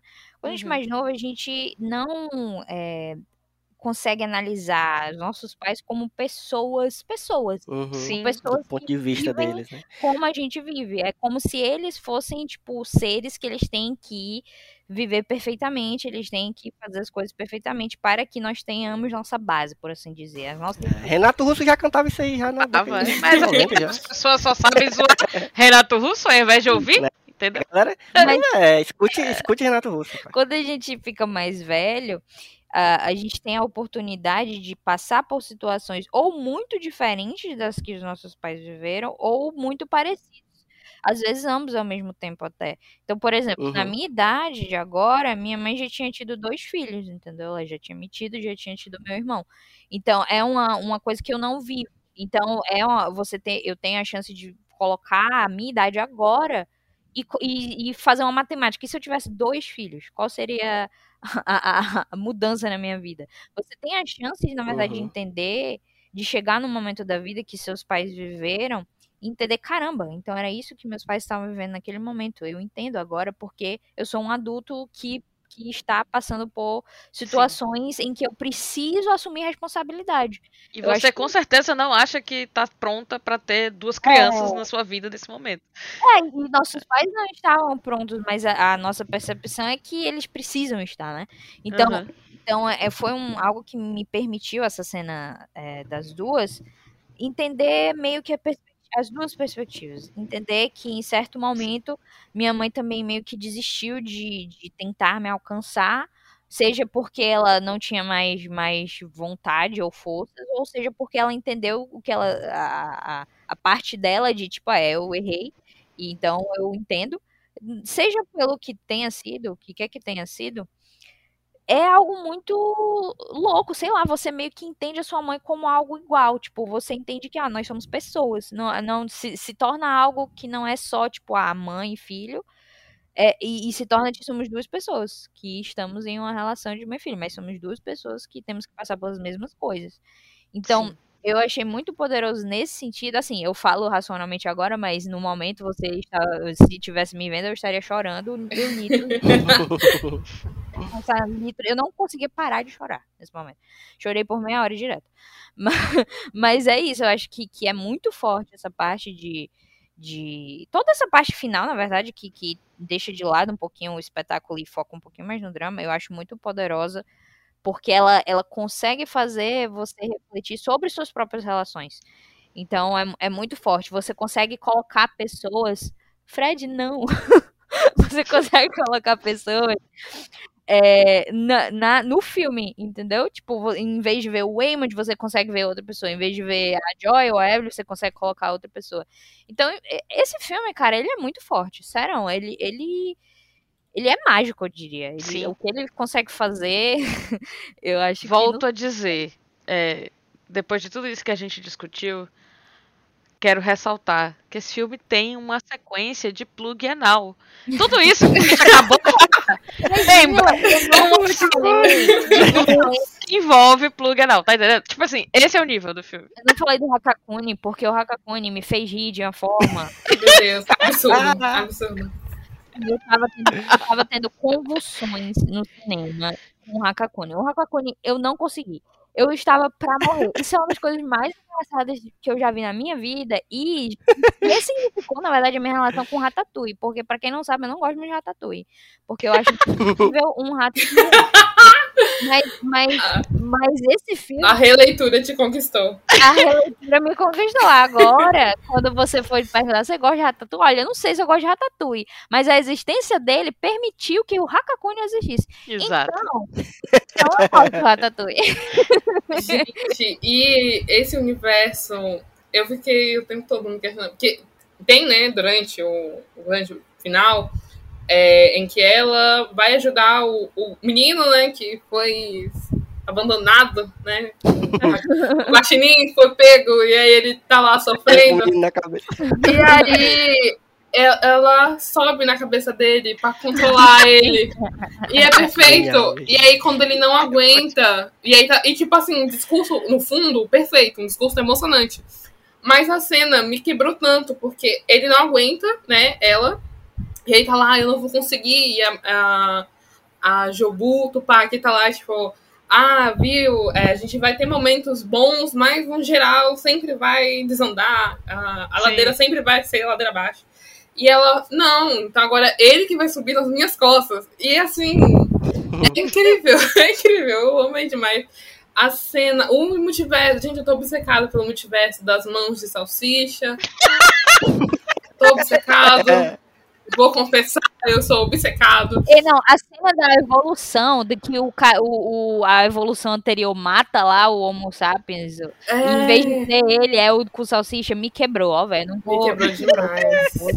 Muito bom, cara. Muito bom, muito bom. Que inclusive faz referência a 2001 Odisseia no Sim. Espaço, que é já um filme sobre o multiverso. Não saberia dizer porque dormi todas as vezes que tentei assistir, então. Não, não lhe culpo. Não deu. Esse filme. Mas é, eu, eu gosto muito, assim, eu sou uma pessoa que gosta de filme de ação, mas não sou uma pessoa que preza por, sabe, aquela coisa que, ah, filme de ação, bem feito, não sei o que, as lutas. Mas, bicho, a cena da pochete pra mim, não só porque é um cara lutando com uma pochete, mas porque é, é a, é praticamente a sequência que abre, é, que o filme se torna é outra coisa, né? Que é a É, é. coisa do multiverso começa a aparecer ali, né? Hum. Eu acho incrível como cena de ação e como é, introdução de um conceito dentro do filme, assim, de- dentro de um filme que, que Comendo bom, né? é, caraca, é genial, cara. Esse filme ele é genial em tantos sentidos, tantos Sim. sentidos. Sim, e a própria cena do o plug, as cenas dos plugs, né? Porque são, são alguns. É, é uma cena de luta muito bonita. É demais, cara. E muito cômica. É muito cômica também. Ela, ela é bonita, mas ela é cômica. Você, você fica. Gente, eu não estou vendo isso. Eu não estou vendo isso. Não é isso que está na minha frente. Sabe o que é foda? Porque aquela galera é a mesma galera que fez a- as, as lutas de Shang-Chi. E um dos caras, um dos caras, é o cara de cabelo maiorzinho, assim, de uma franjinha, ele é o cara que faz aquele vilão mascarado de Shang-Chi, que eu esqueci o nome dele agora. Caralho. Caraca. Ele é o Death, De- Death Dealer. E aí, o que eu imaginei agora? Eu imaginei o Death Dealer passando por essa situação. eu não consigo mais levar o cara a sério. Quando eu for ver Shang-Chi de novo, o que eu vou imaginar? Aquela cena. Porque é o mesmo cara. Aí eu, aí eu, eu fiquei, num momento eu fiquei pensando nisso. E fiquei, tipo, super rindo, porque é, porque é algo absurdo, mas ao mesmo tempo as lutas são muito bem feitas e eu gosto disso. Elvio disse que não se incomoda muito, mas eu me incomodo muito. Eu sou uma pessoa que eu preciso que, que as coisas sejam bem feitas. E Como é a mesma equipe, né? Uma equipe muito, muito massa, que inclusive eles acharam no YouTube, a galera, os Daniels, né? Os diretores acharam no YouTube e trouxeram eles e tal. Uhum. É, e, e recomendo a todo mundo que gosta é, desse tipo de coisa é, ver no YouTube os bastidores, etc, porque é muito massa. Eu fiquei feliz duplamente, entendeu? Porque eu fiquei, tipo, rindo, eu fiquei feliz pela ação. E toda essa sequência aqui, quando, quando ela acessa as. A Evelyn acessa as artes marciais, ela começa a lutar. Tem uma cena que eu fiquei em êxtase, que é, que é a cena do. Quando ela tá. Na, na, na, numa sala e eles vão entrar assim com, com gás, né? Sim. A saloçada masoquista. Cara, E é quando ela pega a- a- aquela personalidade que, que, é, que roda a placa, né? É, que ela pega o escudo do. ela pega a cor, ela Foda, pega foda, a roda a placa, ela pega a atriz, ela pega todas essas ao mesmo tempo, ela vai lutar. Aham. É, mi- minha alma acendeu, minha alma foi assim, meu Deus do céu, não acredito que eu tô vendo isso, porque porque ele juntou basicamente tudo que eu gosto em um filme só. Esse filme realmente é tudo. Aquela, né? De novo, pela milésima vez. Esse filme é tudo, em todo lugar ao mesmo tempo. É, é que ele é tudo ao mesmo tempo, É. o tempo todo. Não tem. Acaba o cinema, não tem mais o que fazer depois disso, entendeu? Mas assim, é, indo para aquela questão lá, que eu, que eu. Eu acho que meio que já está respondido, mas eu acho que a gente pode se aprofundar nisso. É, em relação. Vocês acham que esse filme ele, ele já é um clássico, já, já assim, nesse multiverso aqui, ele é um, um clássico já, vocês acham que ele vai ser lembrado assim como é Matrix? Sim, a resposta é sim. Sim, sem ponto. Eu acho também. Eu acho, eu acho que não tem como ela não, ele não ser, não tem como ele não ser, porque ele vai para muitos lados. E eu já pensei em três trabalhos nas próximas cadeiras que eu tenho pra fazer que eu vou usar ele. É. Ele vai pra muitos lados. Você pode ir pra muitos lados. Você pode aprofundar ele em muitos aspectos. Então, assim, como, como a Eva falou, é, toda vez que você assistir esse filme você estiver passando por uma situação, você vai transformar ele numa releitura sobre a situação que você está vivendo. Porque ele aborda sobre Uhum. tudo. Ele aborda sobre relacionamento com os pais, relacionamento com os filhos, é, todo tipo de relacionamento que você vai ter durante a sua vida, a parte democrática, a parte burocrática, a trabalho, carreira, o que você gosta, os seus hobbies. Ele trata sobre tudo. Ele trata sobre tudo. Ele trata Uhum. sobre você, ele trata sobre o mundo, ele trata sobre você no mundo. Então, assim, ele, ele é, ele é sobre tantas coisas É. que já tá ficando chato, ele é sobre tudo, né? Mas é. Em consideração que a pergunta do Elvio era se ele é atemporal, né? Levando em consideração o modo como a gente vive hoje, eu não acho que, ele- que a gente vai ter uma, uma mudança cultural a nível desse filme virar. de- dele envelhecer mal. Tá entendendo? Eu acho que só vai se Uhum. potencializando os motivos pelo qual ele vai. Gente, só tem uma branca. É Só tem uma branca, entendeu? Por favor. A gente nem chegou a falar sobre isso, né? Tipo assim, o quanto ele é representativo dentro do elenco, para o elenco, para as pessoas amarelas, enfim. O quanto ele é representativo para Michelle Yeoh. É doideira a entrevista que ela fala, que ela fala disso de, de que re- finalmente é, tinha um papel com ela protagonista em que a história é dela, e tipo, que ela se emociona, assim, essa entrevista é foda, porque Sim, ela vi. é um, um negócio de carreira, né? Ela começa falando sobre papéis icônicos dela, e aí ela chega nesse em que ela finalmente é a protagonista, né? E é bizarro, porque Uhum. é, é bizarro chegar nesse momento do, do vídeo, depois que você viu os momentos dela de carreira, porque é, é incrível o que essa mulher já fez.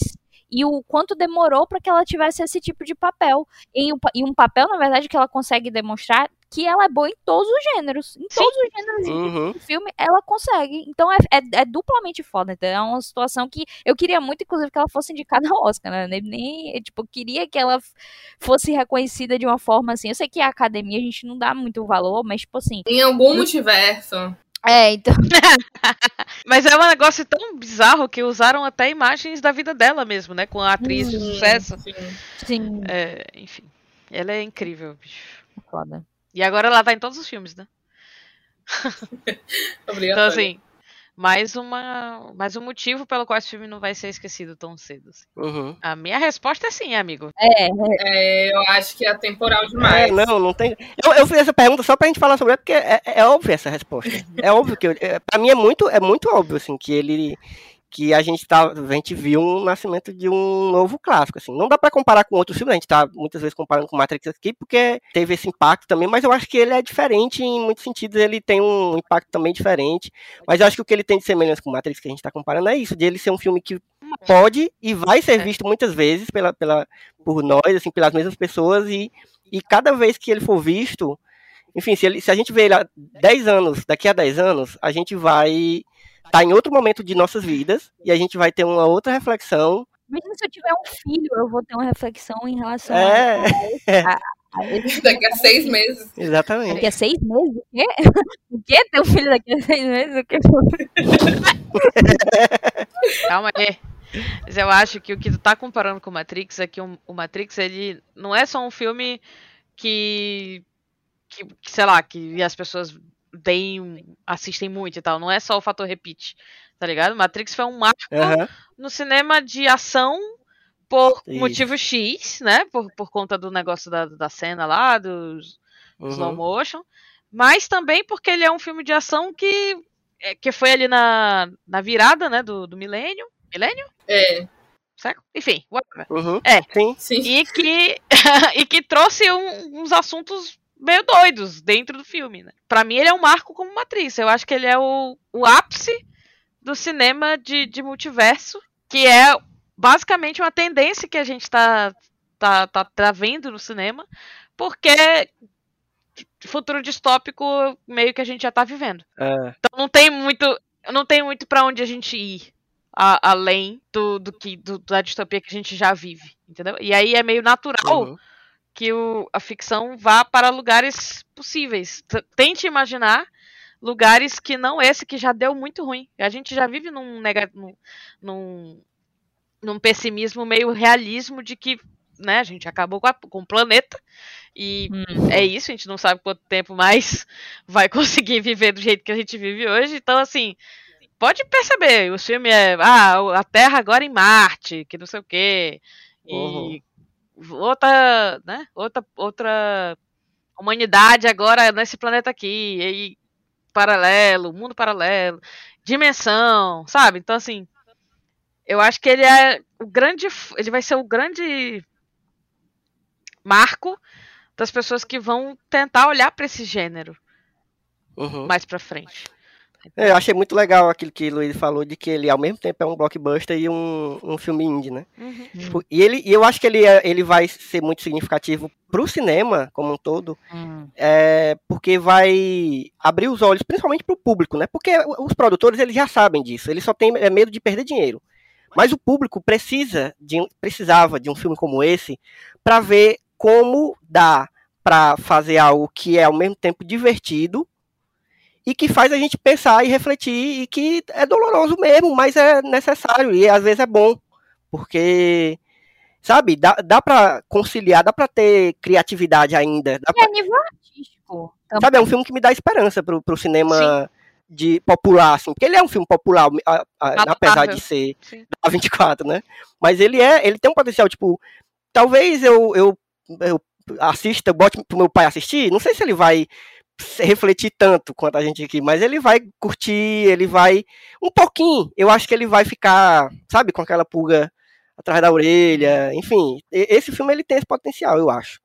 Então eu acho que ele é importante demais por isso também. E eu acho que, cara, o que eles conseguiram a nível técnico nesse filme com pouquíssimos recursos, meio que e, e em competição direta com, principalmente, né, o Multiverso da Loucura, que estava bem próximo a nível de lançamento Uhum. da Marvel, que o filme da Marvel tem milhões, milhões, 200 milhões de orçamento, e às vezes não consegue nem um mínimo de, de, de espetáculo que esse filme conseguiu com pouquíssimos recursos, pouquíssimo dinheiro, É. pouquíssima gente trabalhando. Eu acho que é, um- é, um, é um alerta é, também para a indústria como um todo. Eu acho que sim, a indústria tem noção, mas tipo, eu acho que é um alerta para a indústria de, de da forma que esse filme foi recebido. Esse filme foi recebido tão, tão positivamente que eu acho que permite os grandes estúdios meio que verem, eita, cara, a gente sempre tá tentando ir tão longe, só que a gente não tá conseguindo fazer tal coisa. Não que eles vão acertar, porque a mentalidade por trás desses grandes estúdios é sempre dinheiro, né? Então talvez eles- É. isso não seja uma mensagem que seja ouvida, mas o que eu digo é que quando a gente pode. Por que, que a gente não tá tendo mais desses filmes? Por que, que a gente tá tendo. Uhum.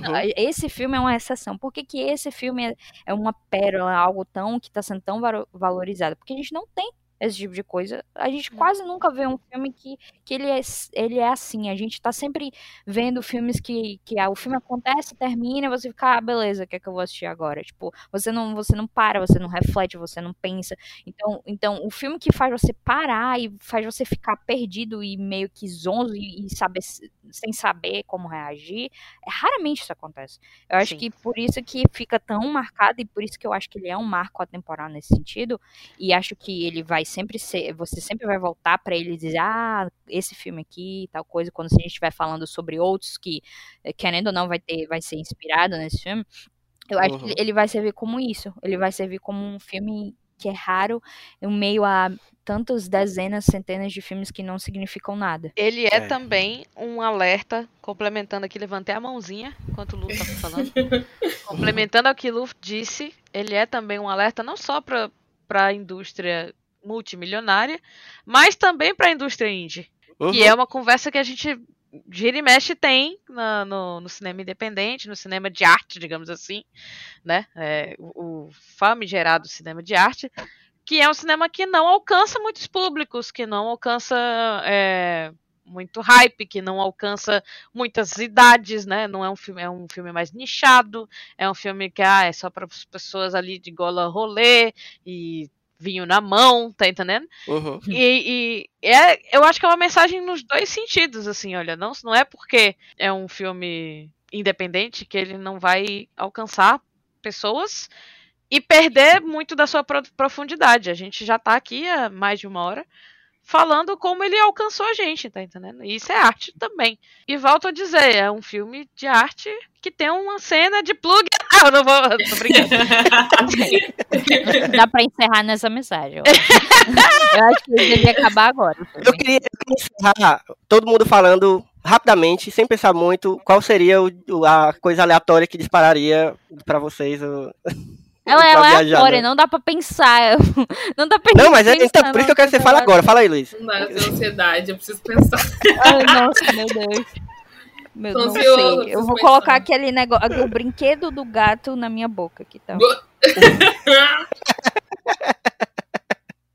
É aleatório, porque gente, se eu fizesse isso eu morreria de rinite, mas é isso. É, tem, tem que ter cuidado com essa... Mas, ó, estamos aqui. Eu acho que dá pra gente. A gente tem. Cara, é- esse filme, ele. Dá pra gente gravar todo ano um, um só mais um plano de sequência sobre ele, Revisitando. tá ligado? E ter conversas Uhum. diferentes, exatamente. Mas, porque ele é isso, ele, é, ele, é, ele tem muitas camadas, ele é tudo em todo lugar ao mesmo tempo mesmo. E a gente tem que Que aceitar ódio. que, não, que, que essa piada é verdade, não é só piada. Encerrar agora, imediatamente. É.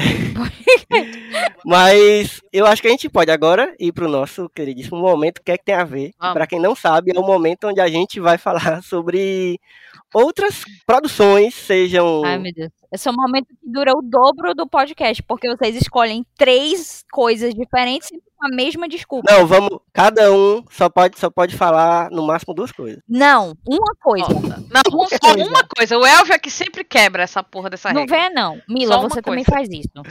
Eu? Faz sim, faz sim. Faz sim. ver. É, habla mesmo, habla mesmo.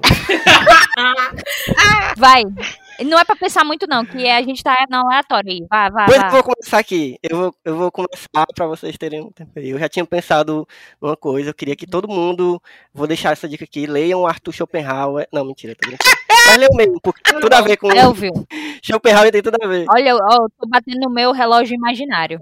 Não, não, não, sério. Eu já tinha falado sobre como esse filme, é, a coisa do multiverso, na verdade, é uma coisa que não é nova exatamente. Ao mesmo tempo, o filme me trouxe um, um espírito muito de um outro filme que a gente viu mais ou menos recente, é, que é o Sorry to Bother You. Se, liga? Que filme é esse? esse filme, ele tem tradução? Tem. Eu não sei se ele tem, só- ele tem um nome em português, acho que ele foi lançado aqui depois. Ele tem, não sei qual é, mas tem. Acho que- Desculpe te incomodar. é. Desculpe te incomodar, é exatamente a tradução como ela é. que é um filme que não é exatamente sobre isso, mas ele tem o, o espírito caótico. Pode crer. Hum. Eu vi uma parte dele, só que eu parei de assistir. Eu parei de assistir porque parecia que ia dar muita merda. Aí eu parei, porque eu tava meio assim. hum. Ele vai escalando, aí ele vai escalando. E, e isso- é. Não, ele, ele, ele escala a um nível que você não imagina, assim. É. Ele é. Mas é um filme que, que ele me lembrou o- quando eu tava assistindo Tudo em Todo Lugar, porque é, é por causa desse, desse caos, e que Hum. também é uma coisa que. é, é, Ele é um filme que traz umas reflexões, ele é um pouco irônico, ele tem umas partes de comédia, Uhum. Só que é mais uma comédia muito mais nonsense do que o do que esse agora. Sim. Mas é um filme maravilhoso e que tem o Lakeith Stanfield, que sempre vale a pena, e tem a Tessa Thompson. Tessa é Thompson, isso, já ia dizer. Olha, Belíssima. Excelente dica, excelente. Pronto, Caraca, esses dois são um casal. É só isso que precisa. perfeito. Perfeita Então colocação. tem que terminar. É isso. Tem mais duas coisas na cabeça aí. Quem quiser, me, me pergunta no Olha, Twitter. Eu vou respondo. chegar aí pra lhe dar um tapa. É o seguinte, se você quer saber as outras duas indicações de Elvio, você vai ter que olhar o link lá do site, vai estar lá as outras indicações de Elvio. Isso. Pronto. Pronto. Lá pronto. no encontra o, o episódio Hum, e vai dar certo. entendo. Pois vai, Entendo. Mila. Tu agora, Milox. Tá, como eu vou aqui manter uma tradição, né, que eu estou já fazendo nos últimos episódios que eu participei, vou trazer a mídia que eu mais consumo atualmente, que é o TikTok. Exatamente. eu vou indicar um perfil no TikTok. Tu tá sendo paga é, pela plataforma? Infelizmente não gostaria. TikTok aí, se Hum. quiser, né, me mandar mimos, eu aceito. Ah, vou indicar um perfil aqui que chama Jake Creative Hackers, que é um cara que fala sobre pessoas que são multipotenciais. Ele fala sobre isso, sobre esse conceito das pessoas multipotenciais e faz. Me lembrei muito do- do- dos vídeos dele enquanto eu assistia, porque ele fala sobre essas pessoas que, que são como a Evelyn e que se sentem muitas vezes perdidas porque acham que deviam ser especialistas em alguma coisa. Então ele ensina as pessoas a pensarem sobre isso e valorizarem esse perfil que elas têm de serem multipotencialistas. Então realmente muito legal, realmente indico, não tô zoando dessa vez, geralmente eu trago um filme velho para as pessoas assistirem, às vezes nem sempre é um filme bom, mas hoje realmente indico Jake Creative Hackers, o link também vai estar na descrição do episódio para você seguir e começar a ver TikTok também, né? Que é um esquema de pirâmide. Eu tenho que levar pessoas. A gente sabe. Eu, eu tenho uma dúvida. Isso não é, é- é porque essas recomendações não é pra ser coisas aleatórias? Não é pra ser coisa que não. Não, não exatamente. É uma coisa que você lembrou enquanto você estava vendo o filme. que- Às vezes é uma coisa É. aleatória, às vezes não é. Às vezes tem uma coisa, é uma coisa que tem muita Ah, relação. Não, mas enfim, eu tô brincando. É, eu tenho, eu tenho um negócio. É, o, o universo da atriz é, é o universo inspirado em Wong Kar Wai, né? Esse diretor que eu Hum, conheci não tinha me ligado, não, mas faz todo sentido. depois de assistir Shang-Chi. Eu gostei do Tony Leung, né? Que faz o vilão. E aí eu fui atrás do In the Mood for Love, né? Que é o filme mais famoso aí Ah, eu amo. dele, é, do Wong Kar Wai, e gostei muito, achei sensacional. O In the Mood Olha for. Love é muito, muito bom. E eu fui ver os outros, alguns outros filmes do, do diretor, assisti o Chungking Express, assisti o Fallen Angels, é, assisti Happy Together. Então, ele tem é, esse diretor ele tem uma vibe, que é a vibe da. Se você assistiu o filme, né? O Everything Everywhere, ele. ele essa sessão da, da, da atriz, e quando ela vai, principalmente quando ela vai interagir com o Eamon, é totalmente inspirado na, na vibe do Kar Uhum. E- e é algo Nossa. que, que às vezes, na verdade, os filmes dele, às vezes, ele nem tem uma história que faz muito sentido, assim. ó. É- é- parece bem aleatório os filmes dele. E é muito interessante porque Tipo, parece que são só coisas triviais acontecendo e você não sabe muito bem por que você tá acompanhando aquilo, mas a vibe é tão boa, assim, a vibe é tão. Te deixa tão interessado e tão, sei lá, é, é, com vontade de continuar naquele mundo que não, no final não importa muito se, se a história faz sentido ou não. Então, na verdade, minha recomendação é o MUBI, a plataforma MUBI. Olha, Volta da gata? não, Que, que, que, mu- que multiverso, Que Luiz, de qual multiverso? é? eu vivi pra ver essa indicação. Caralho. Eu amei. E tem diversos desses filmes do Wong Kar Wai, tem todos esses que eu assisti. É, e então, e tem vários outros filmes assim, né? Mas, mas, mas eu, eu indico particularmente os dele porque eu realmente gostei bastante. Então, você pode acessar, inclusive quem tem Letterboxd pode é, acessar, pode ter acesso a três. Eu não sei se ainda tá rolando, na verdade, né? Mas enfim, se tiver, você acha aí. Tem Letterboxd pode, pode ter a três meses grátis na plataforma com, com um link específico. É, então é interessante de, de testar se, se o Mubi é bacana pra você, pro seu gosto de filmes, mas por enquanto eu, eu indico que você acesse pelo menos pra assistir os filmes do Wong Kar Wai. É isso aí. Bom demais. Interessante Ontem mesmo, assi- ontem mesmo assisti um filme no Mubi. Bom demais. Olha aí. Então, é uma trivia aí pra vocês. Assistam o cinema, né? Conheçam o cinema do Wong Kar Wai enquanto ele era diretor, porque agora ele é criador do app, né? Aí é? Da- Tava esperando, Ah, tava só tá. Eu, esperando. não- eu, eu fiquei sem entender o que ela tava dizendo. Ah, tá bom. Tava só esperando. Mila, por que você arruinou o meu momento? Que agora ele, depois que ele criou o Kawaii, ele não faz mais filmes, ele apenas. Sabe um filme Ele, que. ele, ele possibilita que outras pessoas façam Exato. filmes no Kawaii. Exato. Sa- Ó, só, só, Filmes perfeitos, a revolução do cinema. só concluindo, ele fez. Ele dirigiu um filme. Eu não sabia disso, obviamente. Mas ele dirigiu um filme que, quando eu era mais nova, eu gostava muito. Que é. Não sei como é em português o nome. É My Blueberry Nights, que é o filme com a Nora Jones e com o Jude Law. Que eu amava quando eu era mais nova. E eu descobri que foi, aleatoriamente, eu descobri que foi dirigido por ele. E eu fiquei, Um caramba. beijo roubado ainda. Pronto. Então é isso aí. Assistam. É isso. Acabei.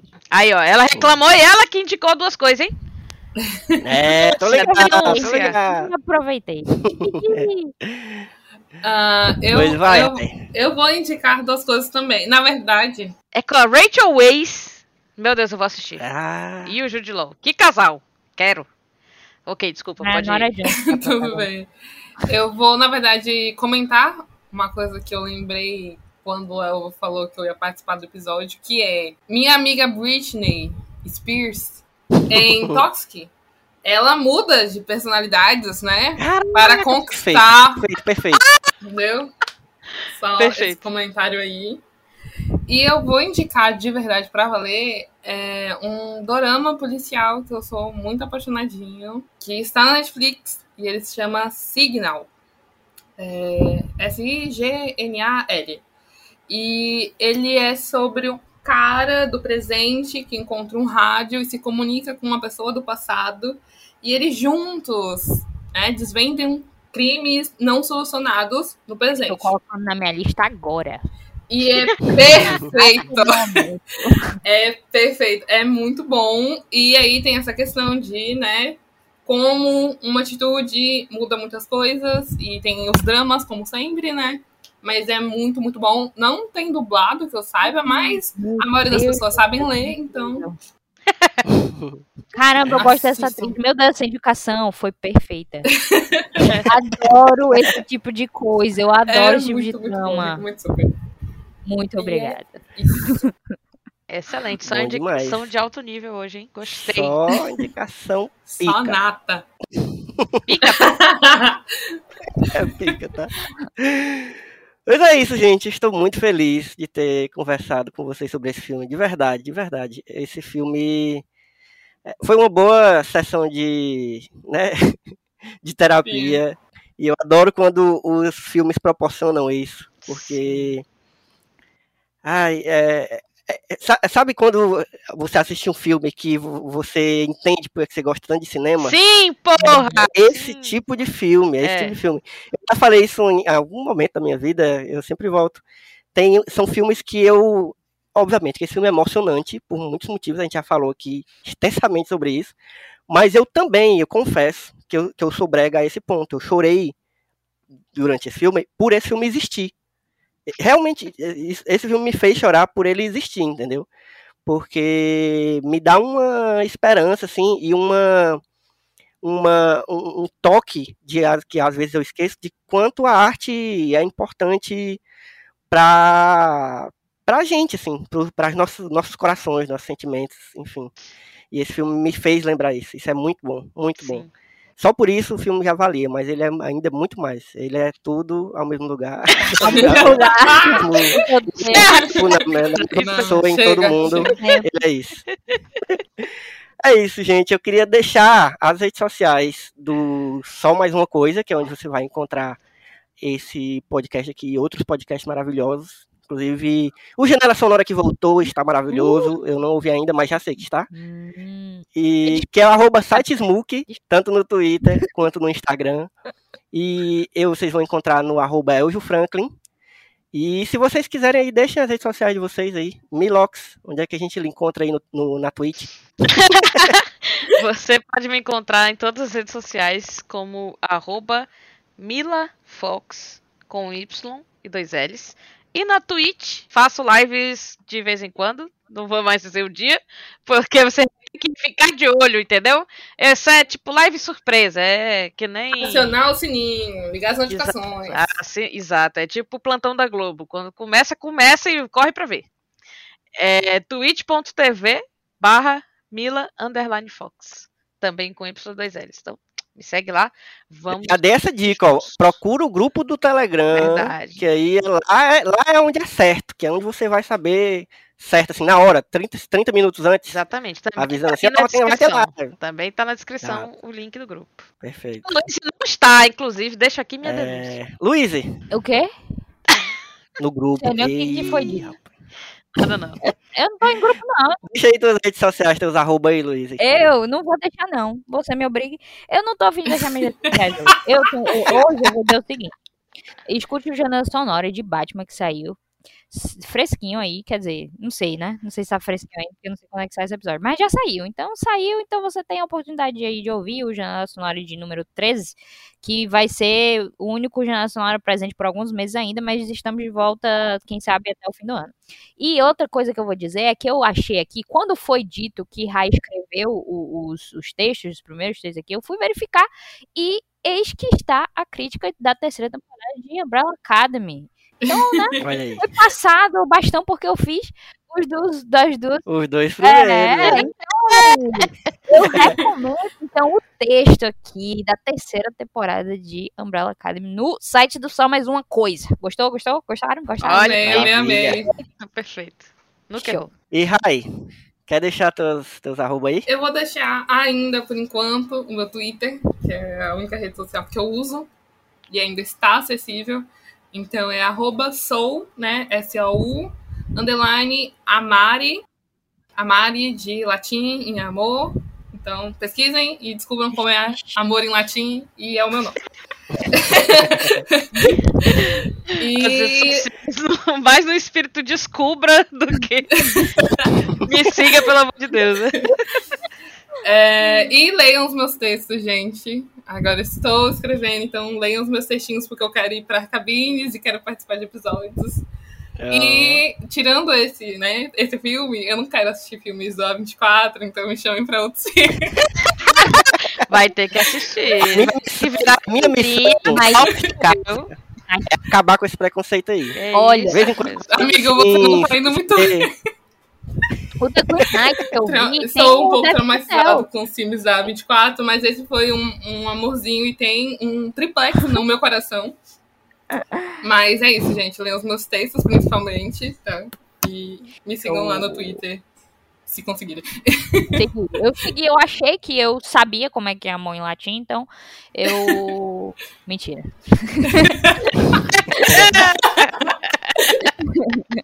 Aí, é isso, gente. Maravilha conversar com vocês. Um cheiro e até a próxima sessão. Tchau, Por essa tchau. produtora, eu fico de A24. ei. Tchau.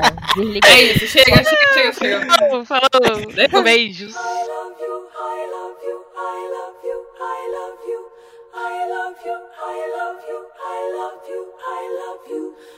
love you, I love you, I love you, I love you,